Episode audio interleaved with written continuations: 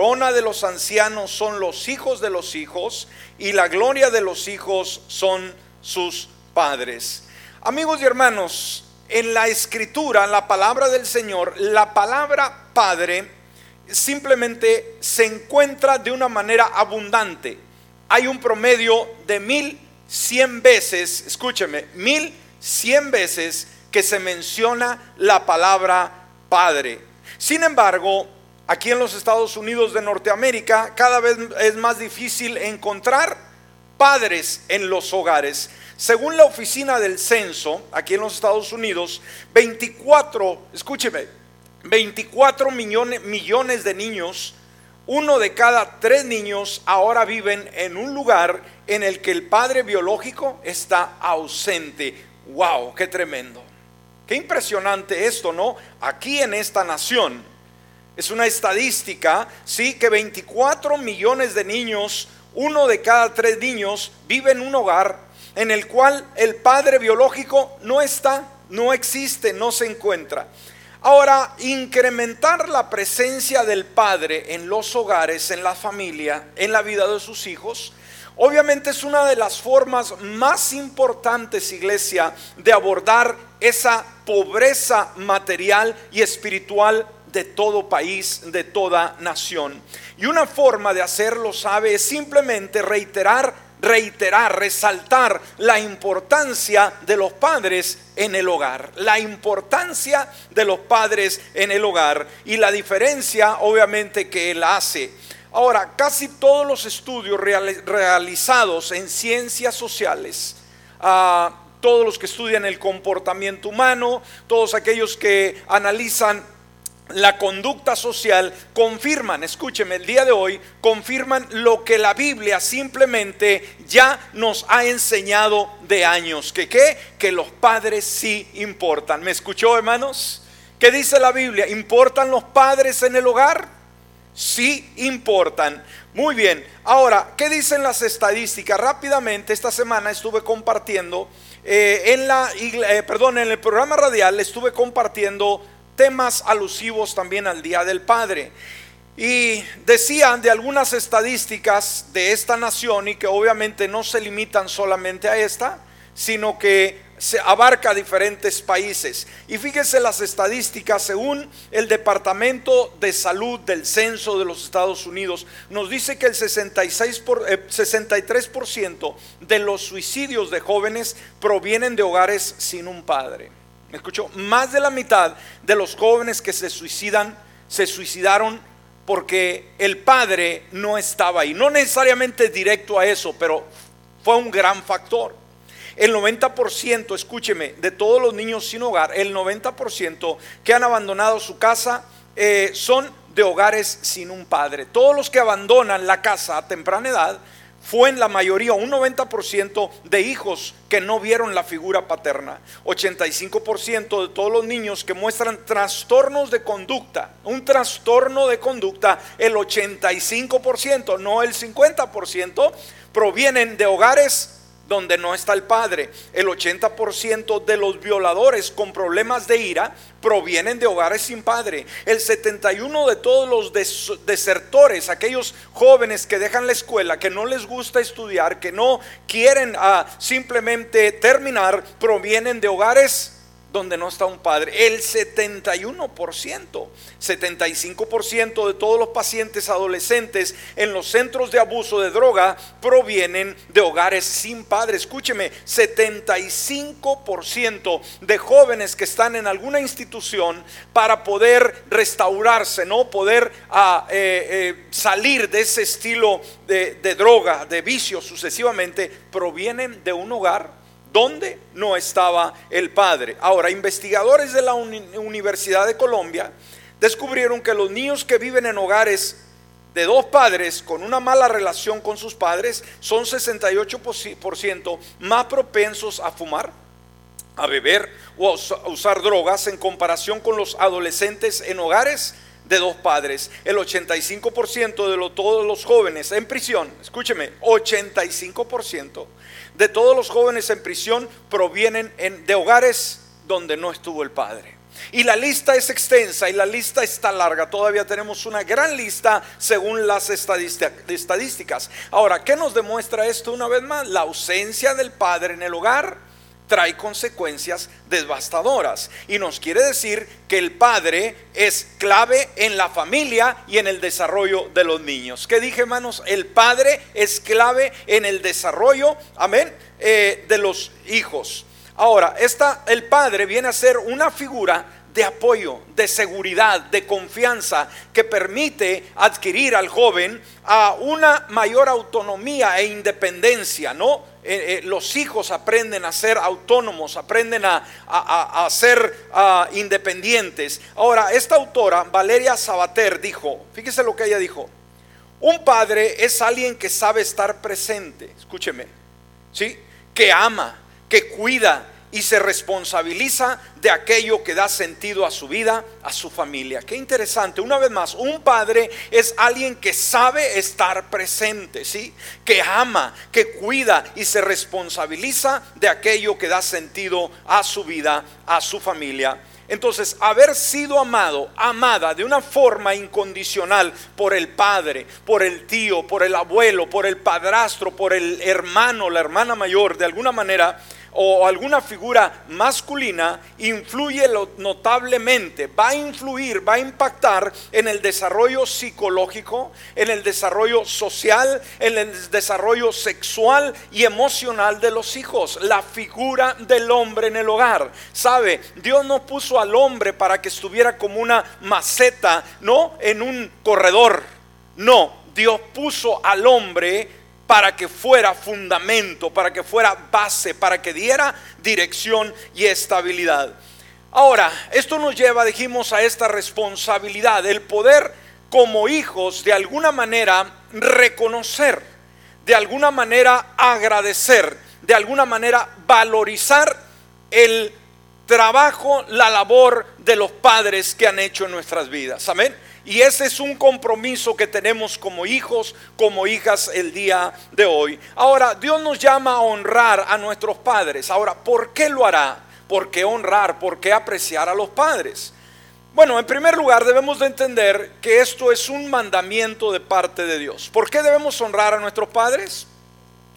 Porque es un mandamiento de parte de Dios. Y sabe, cuando Dios instituye un mandamiento, Hermanos, quiere decir que nosotros somos llamados a obedecer ese mandamiento. Quiere decir que detrás de ello hay fundamento, hay base y nos vemos nosotros en la responsabilidad de hacerlo. Ahora, el quinto dentro de los diez mandamientos está registrado en Éxodo capítulo 20, versículo 12, donde nos dice, honra a tu padre y a tu madre para que tus días se prolongren sobre la tierra que el Señor tu Dios te da. Qué interesante, ¿no? Alguien podrá decir, bueno, ¿qué es honrar simplemente a papá? Honrar significa respetar de manera visible. ¿Qué significa honrar a los padres, iglesia? Lo acabo de decir, respetar de manera visible. ¿Qué significa? Manifestar delante de papá, delante de la gente que lo rodea, un respeto que es visible.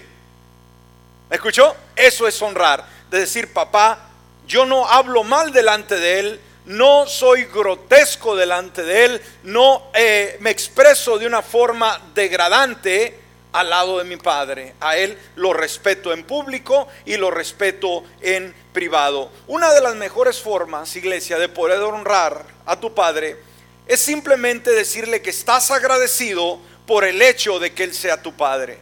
Quizás no tienes que traer tantos regalos si no quieres gastar o no hayas que regalarle a papá Simplemente el agradecimiento, honrarle, es simplemente agradecerle por decirle, doy gracias a Dios de que tú eres mi Padre. Esto va a llenar su corazón. Ahora, ¿qué debemos de agradecer a nuestros padres? Alguien podrá decir, bueno, pastor, pero ¿qué, ¿cuáles razones están detrás de todo ello? ¿Por qué debo yo agradecer a mi padre eh, las diferentes cosas. Bueno, en primer lugar, en primer lugar hay que agradecer por trabajar tan duro y ser un proveedor feliz. Amén. ¿Por qué debemos de agradecer a nuestros padres? Por ser un proveedor, ¿sí? un, por trabajar tan duro y ser un proveedor feliz, los papás, hermanos, cumplen una función muy importante al traer el sostén financiero al hogar. Ellos desde temprana hora hay gente que se le, hombres que se levantan a las 3, las 4 de la mañana y a las 11, 12 de la noche apenas se están acostando. Hay hombres que trabajan jornadas de 7 días.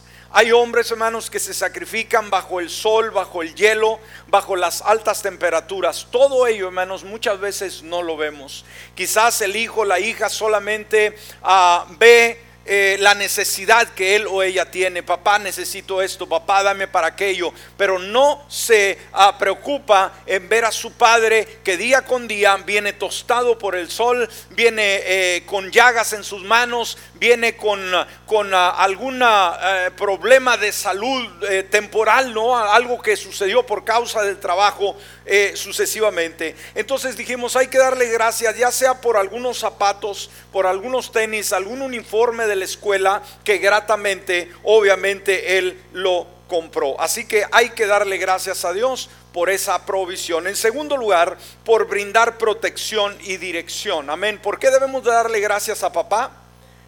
Por darnos protección y dirección, hermanos. Proverbios 22, 6 nos dice, instruye al niño en su camino y aun cuando sea viejo no se apartará de él. Ahora, la presencia, escúcheme, de un padre en el hogar es una de las sensaciones de más seguridad para el niño y la niña. ¿Me escuchó?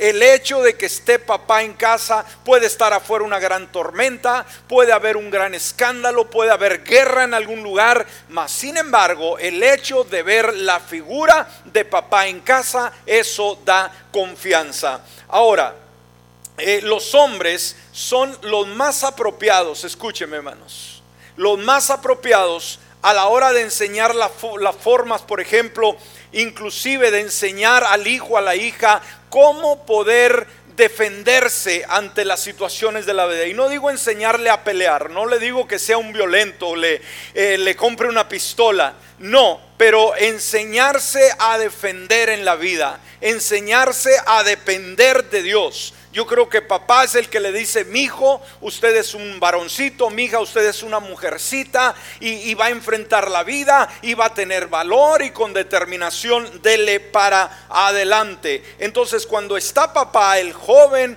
o el niño, la niña, eh, va a sentirse segura de ver a papá. Cuando papá llega a la casa hay calma, estoy seguro no hay temor en la noche porque si alguien anda por ahí afuera, alguien anda tratando de robar algo, de entrar, papá es el que va a estar ahí y papá es violento. Wow. Como aquel que dice, viejo, viejo, ¿verdad? Están habiendo, hay ruido allá afuera, pues ve a ver qué hay afuera, ¿no? Le dice a la mujer, ¿no? Y yo creo que el hombre es aquel que da la cara, aquel que, que está ahí para dar protección. Entonces, como padre, su papel, dijimos, es proteger, pero también es enseñar a sus hijos sobre la vida. Papá es el que se sienta con ellos, el que continuamente le, eh, le, habla de las diferentes etapas de la vida del joven, de la señorita y de su propia vida, la, la, propia experiencia de él para poder animarles, para poder sacarlos adelante. Entonces el padre debe proporcionar orientación familiar en primer lugar, pero también una orientación social del mundo en cual estamos viviendo, también académica. Yo creo que como padres queremos que nuestros hijos, nuestras hijas se eduquen, que ah, les vaya mejor que nosotros si no tuvimos nosotros la oportunidad de seguir una carrera nosotros somos los que animamos a nuestros hijos, a nuestras hijas a perseguir una carrera, a emprender un negocio, emprender un ministerio, sucesivamente. Somos los hombres, amén. Y obviamente dijimos a nivel familiar, a nivel social, a nivel académico, a nivel también espiritual. Tercer lugar, ¿por qué debemos agradecer a nuestros padres? Por ser un motivador en tu vida. Amén. ¿Por qué debemos de dar gracias a nuestros padres?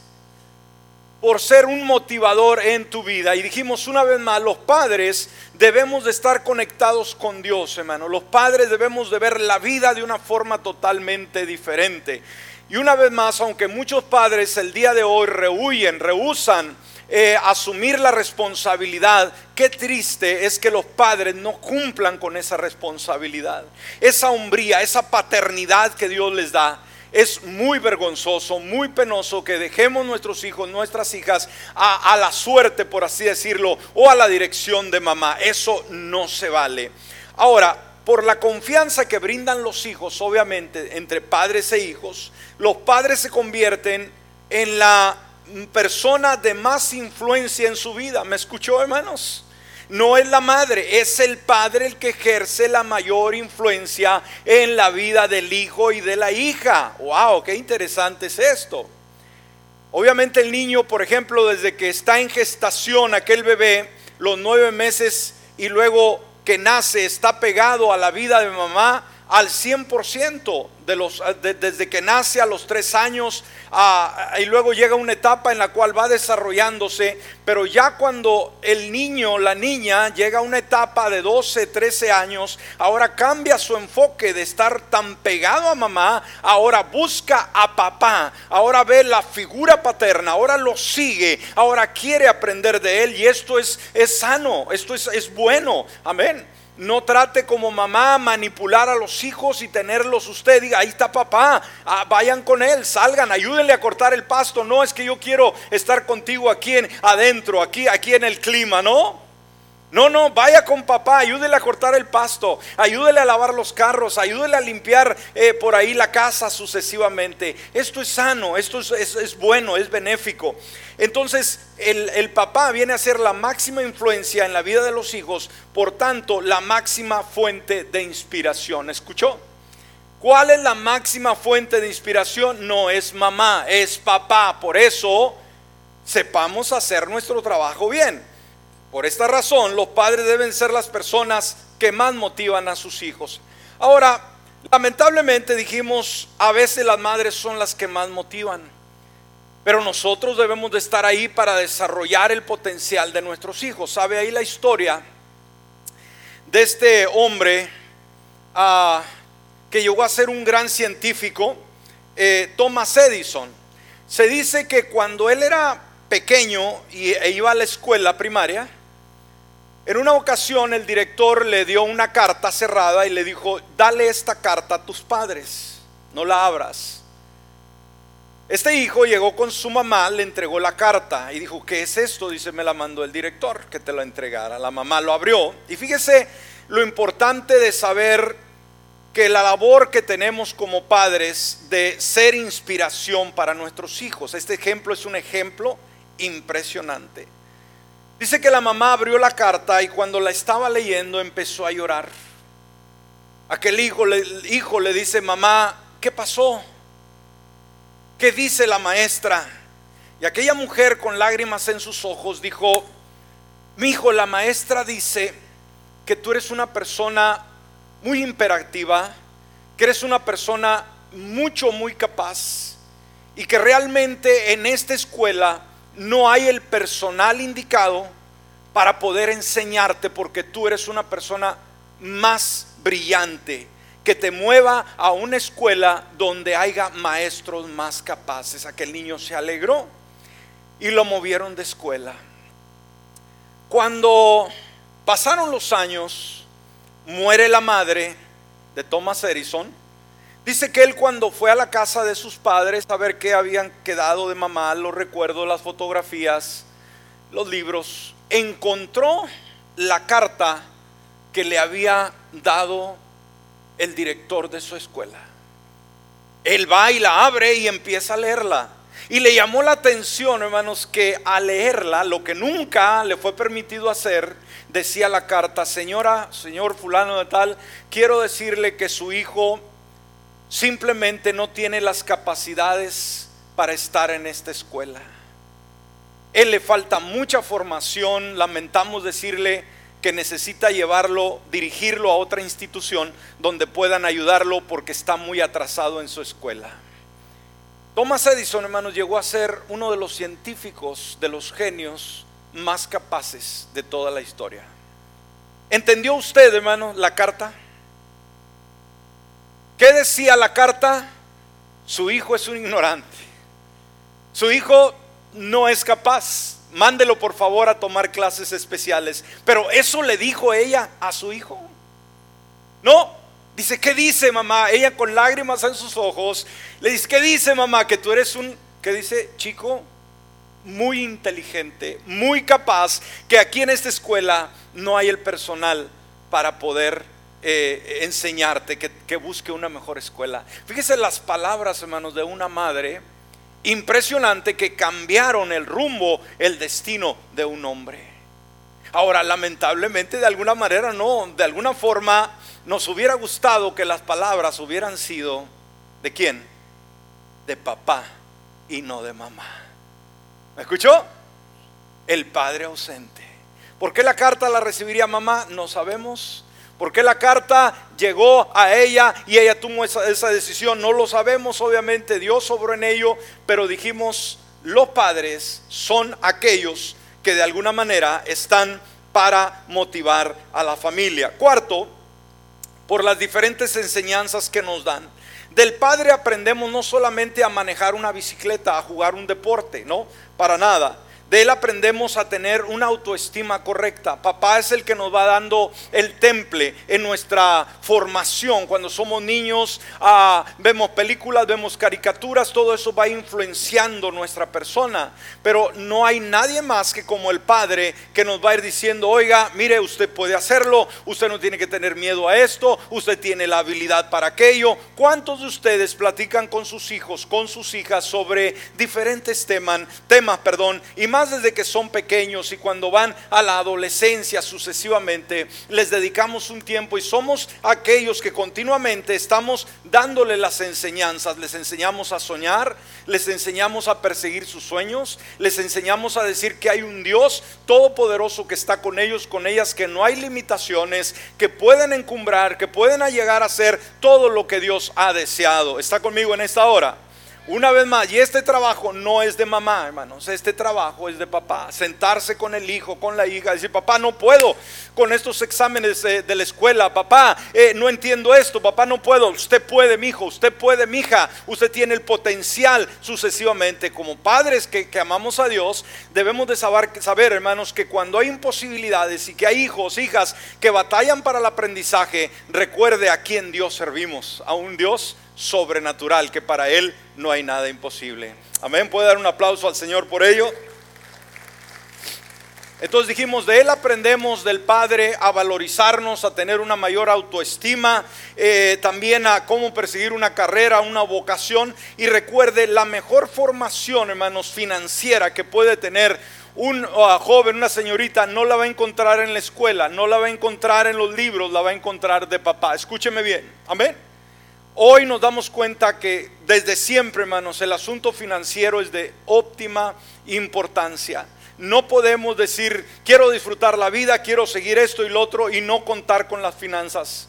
Un problema financiero, hermanos, en un hogar crea mucho estrés, crea mucha desventaja, crea mucha eh, situación adversa. Por lo tanto, como padres, en primer lugar, debemos aprender, escúcheme bien, aprender cómo hacer dinero, cómo ser buenos administradores, cómo poder generar, cómo poder invertir, cómo poder tener un ahorro. Es triste, hermanos, que muchos hogares están batallando el día de hoy, que apenas completan en el mes para poder pagar la renta, para poder pagar las, eh, eh, la hipoteca, poder pagar lo demás. Están al día, están al día.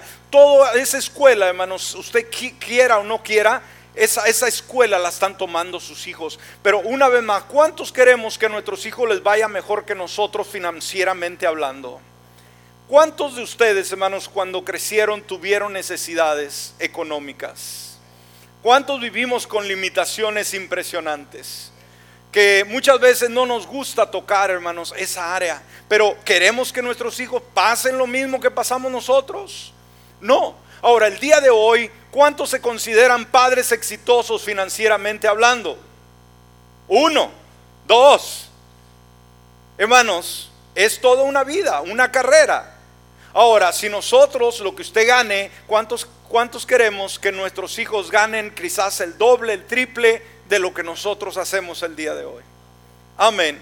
Amén. Y que logren algo en la vida, que sean emprendedores, como dije, que no tengan que andar pidiendo, que no anden siempre batallando sin dinero. No, no, no, que sean personas, hermanos, que tienen buena estabilidad financiera. Una vez más, esto no viene de mamá, porque muchas veces mamá trabaja en casa. Muchas veces mamá no es la que sale a ganar el pan, no es la que sabe cómo generar dinero, pero el, el, recomendado, el recomendado a, poder generar dinero son los varones. Por lo tanto, como padres debemos de enseñar a nuestros hijos. Y aun cuando les compramos algo, aun cuando les damos un dinero a nuestros eh, jóvenes, a nuestros adolescentes, a nuestros niños, vamos a enseñarles a valorar ese dinero.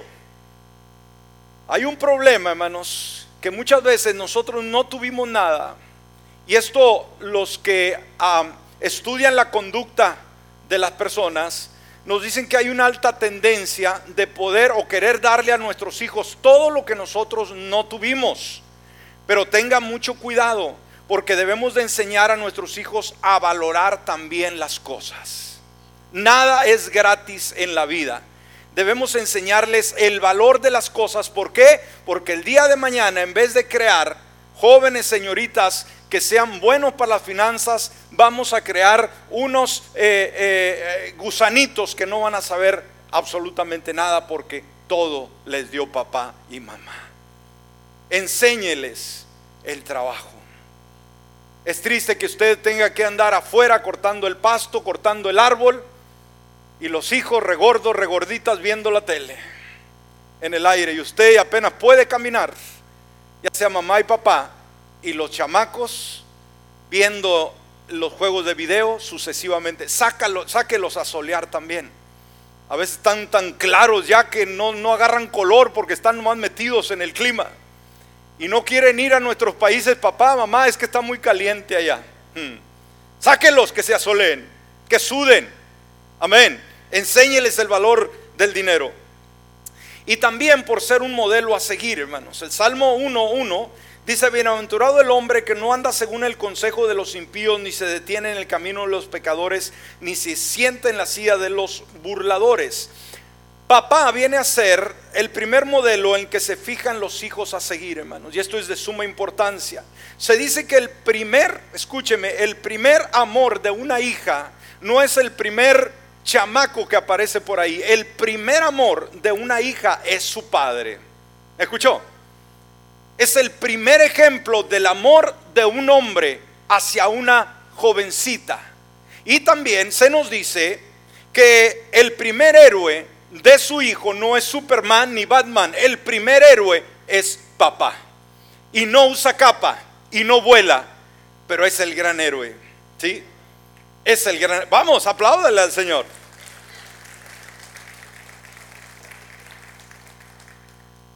Con... Uh, Adriel, mi nietecito, hermanos, por alguna razón, ¿verdad? Él, siempre que lo, voy a saludar, él agarra mi brazo derecho y me dice, tuta, me dice, su abuelo no, dice strong y me levanta el brazo. Tuta strong, dice. Sea, mi abuelo está fuerte y me levanta el brazo.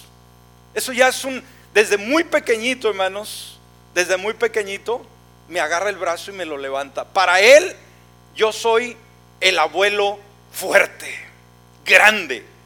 El día de mañana, obviamente, él va a estar más grande y va a decir, mira el abuelo tan chiquillo que estaba, ¿verdad? Pero ahorita, su abuelo es fuerte. Entonces dijimos, una vez más, hermanos, para el hijo, el mejor héroe no es el de, la, el de la serie, el de la televisión, si no es papá. Entonces, usted lo sepa o no, esté consciente o no, usted tiene una influencia directa o indirecta sobre sus hijos. Varón, sus hijos están viendo, ¿sí? Ellos van a aprender lo bueno o lo malo suyo. Eso es lo que me preocupa cuando vemos hombres, padres de la iglesia que actúan de una forma incongruente. Esto me entristece mucho de ver padres indiferentes que creen que no traen consecuencia la forma que ellos conduzcan su vida. Independientemente, dijimos, nuestros hijos van a tratar de imitar.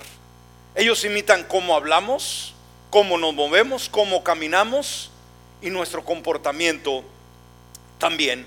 Entonces un buen padre imita a Dios, su Padre celestial. Efesios 1, 1 eh, al 2, Efesios 1, Efesios 5, 1 y 2. Por tanto, sean imitadores de Dios como hijos amados y anden en amor como Cristo también nos amó y se entregó a sí mismo por nosotros como ofrenda y sacrificio en olor, olor perdón fragante a Dios. Entonces, como padre, debes de adorar a Dios, debes de tener a Dios en el centro de tu vida. Ese es un principio de vida que te va a permitir, obviamente, dejar un buen legado para que tu hijo, tu hija pueda también tener la imagen del Padre Celestial a través tuya.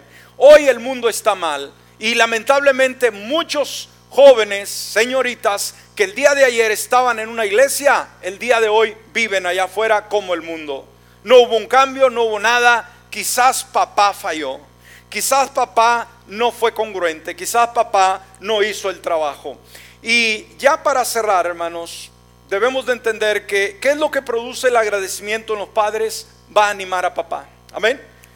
El agradecimiento en los padres que va a ocasionar va a animar a tu papá si él está decaído. Todos queremos de alguna manera sentirnos orgullosos del trabajo que hemos hecho. Y cuando nadie nos reconoce el trabajo, nos vamos a sentir mal. Y el trabajo de la familia, hermanos, es un trabajo arduo, un trabajo que se debe valorar. Por lo tanto, cuando el hijo, la hija le dice a papá, gracias papá, gracias por el trabajo que has hecho en mi vida, gracias por ello, esto va obviamente a animar a tu papá. En segundo, va a mejorar tu relación con papá. Muchas, muchos adolescentes, especialmente en la adolescencia, hermanos, muchos se rebelan en contra de papá.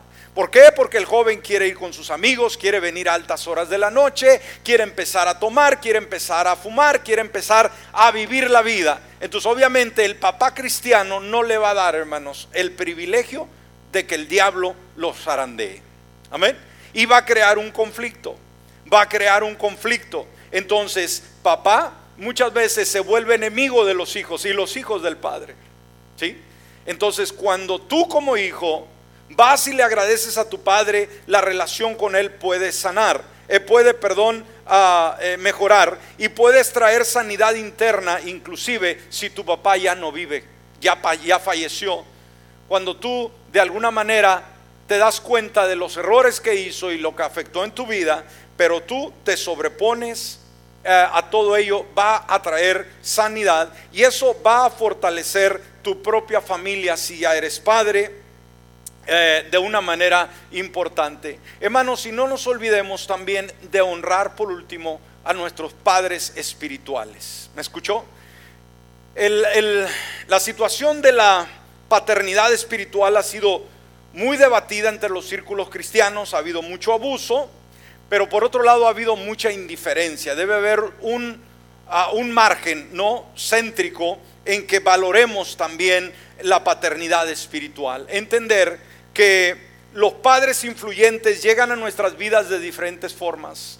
Puede ser el padre biológico, pero también puede haber aquellos hombres de Dios que, que, marcaron nuestra vida, que se interpusieron ahí en esa brecha y nos guiaron a un mejor destino. Si bien todos tenemos un padre biológico, muchos de nosotros también tenemos a otro hombre que nos ha moldeado que ha formado nuestras vidas de una manera significativa. Y estos son los pastores, estos son los ministros, estos son los hombres de Dios que continuamente te están guiando para que no te pierdas, que te están aconsejando, que están velando, que día con día te están dando las herramientas para que tu vida sea productiva. Eh, yo creo que no tenemos que tener quizás el padre biológico en todo el sentido de la palabra el que nos va bargueando podemos tener una figura paterna espiritual que nos guía. Se nos dice que el expresidente de los Estados Unidos, Gerald Ford, hermanos, él se enteró a los 12 años que él era adoptado. No sabía que no era hijo biológico. A los 12 años, cuando los padres adoptivos le dicen que él no es hijo biológico, pensaron que eso iba a afectar su estado anímico y dijo, no, ningún problema, ellos han estado conmigo, ellos son mi mejor eh, ejemplo. Entonces, ah, para nada afectó esa relación. Ahora, el apóstol San Pablo llama a varios hombres en la Biblia sus hijos y una clara eh, referencia a esa estrecha relación. Por ejemplo, él se refirió a Timoteo varias veces como su hijo. En primera de Timoteo 1.2 dice, a Timoteo, verdadero hijo en la fe. Timoteo no era hijo biológico, en manos de Pablo. Amén. Pero aquí describe claramente verdadero hijo en la fe, gracia, misericordia y paz de parte de Dios Padre y de nuestro Señor Jesucristo. En segunda de Timoteo, también 2.1, dice, tú pues, hijo mío, una vez más le dice, fortalécete en la gracia que es en Cristo Jesús. A Tito también llamó mi verdadero hijo en nuestra común fe, en Tito 1.4.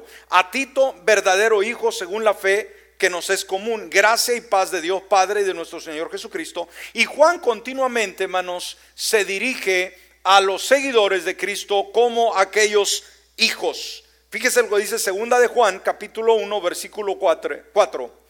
Segunda de Juan 1.4 dice, no tengo mayor gozo, dice Juan, que el oír que mis hijos andan en la verdad.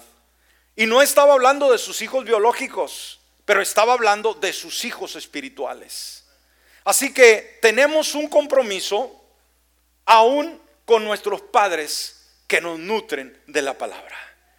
Hay tantos hijos rebeldes, hay tantos hijos ingratos dentro de la familia biológica, tantos hijos que no honran a sus padres, literalmente, no los visitan, no les hablan, no los estiman. También dentro de la iglesia hay hijos que no honran a sus padres espirituales, que quizás sacan provecho, pero no son para honrarlos. Y yo creo que este es un punto muy importante, saber que hay alguien que quizás afecta más nuestro destino espiritual que nuestros mismos padres biológicos, que son nuestros padres espirituales, que una vez más nos están equipando para la vida eterna. Honrelos de la misma manera. Respételos en el nombre del Señor. Póngase de pie en esta hora. Vamos a hablar con Dios. Y si hay alguien en esta mañana que todavía no tiene a ese Padre en su corazón, es el momento de hacerlo. Padre bueno, en esta hora nos acercamos delante de tu presencia. Gracias Dios porque tú nos instas en tu palabra a honrar a nuestros padres. Sabemos, Dios, que la familia está establecida por ti, pero nos damos cuenta que también la familia no es nada fácil para llevarla, para sacarla adelante. Padre amado, gracias te damos porque tú dentro de los diez mandamientos, tú incluiste la honra a los padres. ¿Por qué sería? ¿Qué hay detrás de todo ello? Nos damos cuenta, Señor, que hay motivos muy fuertes. Razones que solamente, Señor, tú sabes desde antemano, de antemano, ya sabías lo gran necesario, lo, lo, lo gran de utilidad que sería el Padre. En esta hora, Señor, Mira aquellos que quizás han batallado, Padre, con la paternidad. Aquellos, Señor, que quizás no, tuvieron jamás un ejemplo en el hogar a seguir y que el día de hoy que son padres, pues están batallando, están ausentes del hogar, no están involucrados en la formación de los hijos. Pero tú eres un Dios de misericordia, eres un Dios redentor, eres un Dios compasivo. Y en este momento, Señor, toca, alimenta, renueva el corazón, Dios, de aquellos padres que quizás no han hecho lo correcto, pero que puedan entender que siempre hay un lugar donde comenzar. Y ese lugar es este lugar. Ese tiempo es hoy. Renueva la fe de aquellos padres, Señor. provoca en ellos un interés, Dios, por seguir haciendo el trabajo que tú nos has encomendado y hacerlo bien. Aquellos padres que han sido olvidados, aquellos padres que no han sido valorados, te pedimos que tú los fortalezcas. Te pedimos que tú los ayudes, tú traigas sanidad, que traigas restauración, que traigas ayuda. Y que venga, Señor, una nueva brisa a poder consolarlos. Y que cada uno de nosotros, Dios, aprendamos la honra. Aquellos que todavía tienen sus padres, que aprendan a valorarlos. Entender que no son perfectos, son la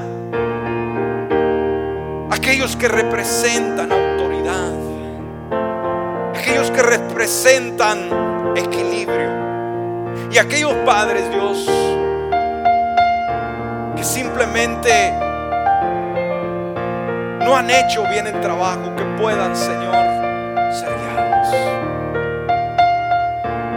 El día de hoy, Señor, pueda ser resaltada la figura paterna. Que el día de hoy nos preocupemos más, Señor, por ser mejores ejemplos. Que el día de hoy, Señor, sepamos que somos la mayor influencia para el hijo, para la hija. Que lo que hagamos, Señor, hagamos bien, tendrá una consecuencia eterna. Que lo que hagamos mal habrá una consecuencia. Dios, que seamos congruentes, que nos ayudes a hacer buenas decisiones, a dejar un legado. Que el tiempo, Señor, que podamos estar en esta vida como padres, podamos esforzarnos cada día, Señor, por mostrar a nuestros hijos un buen carácter, una buena disciplina.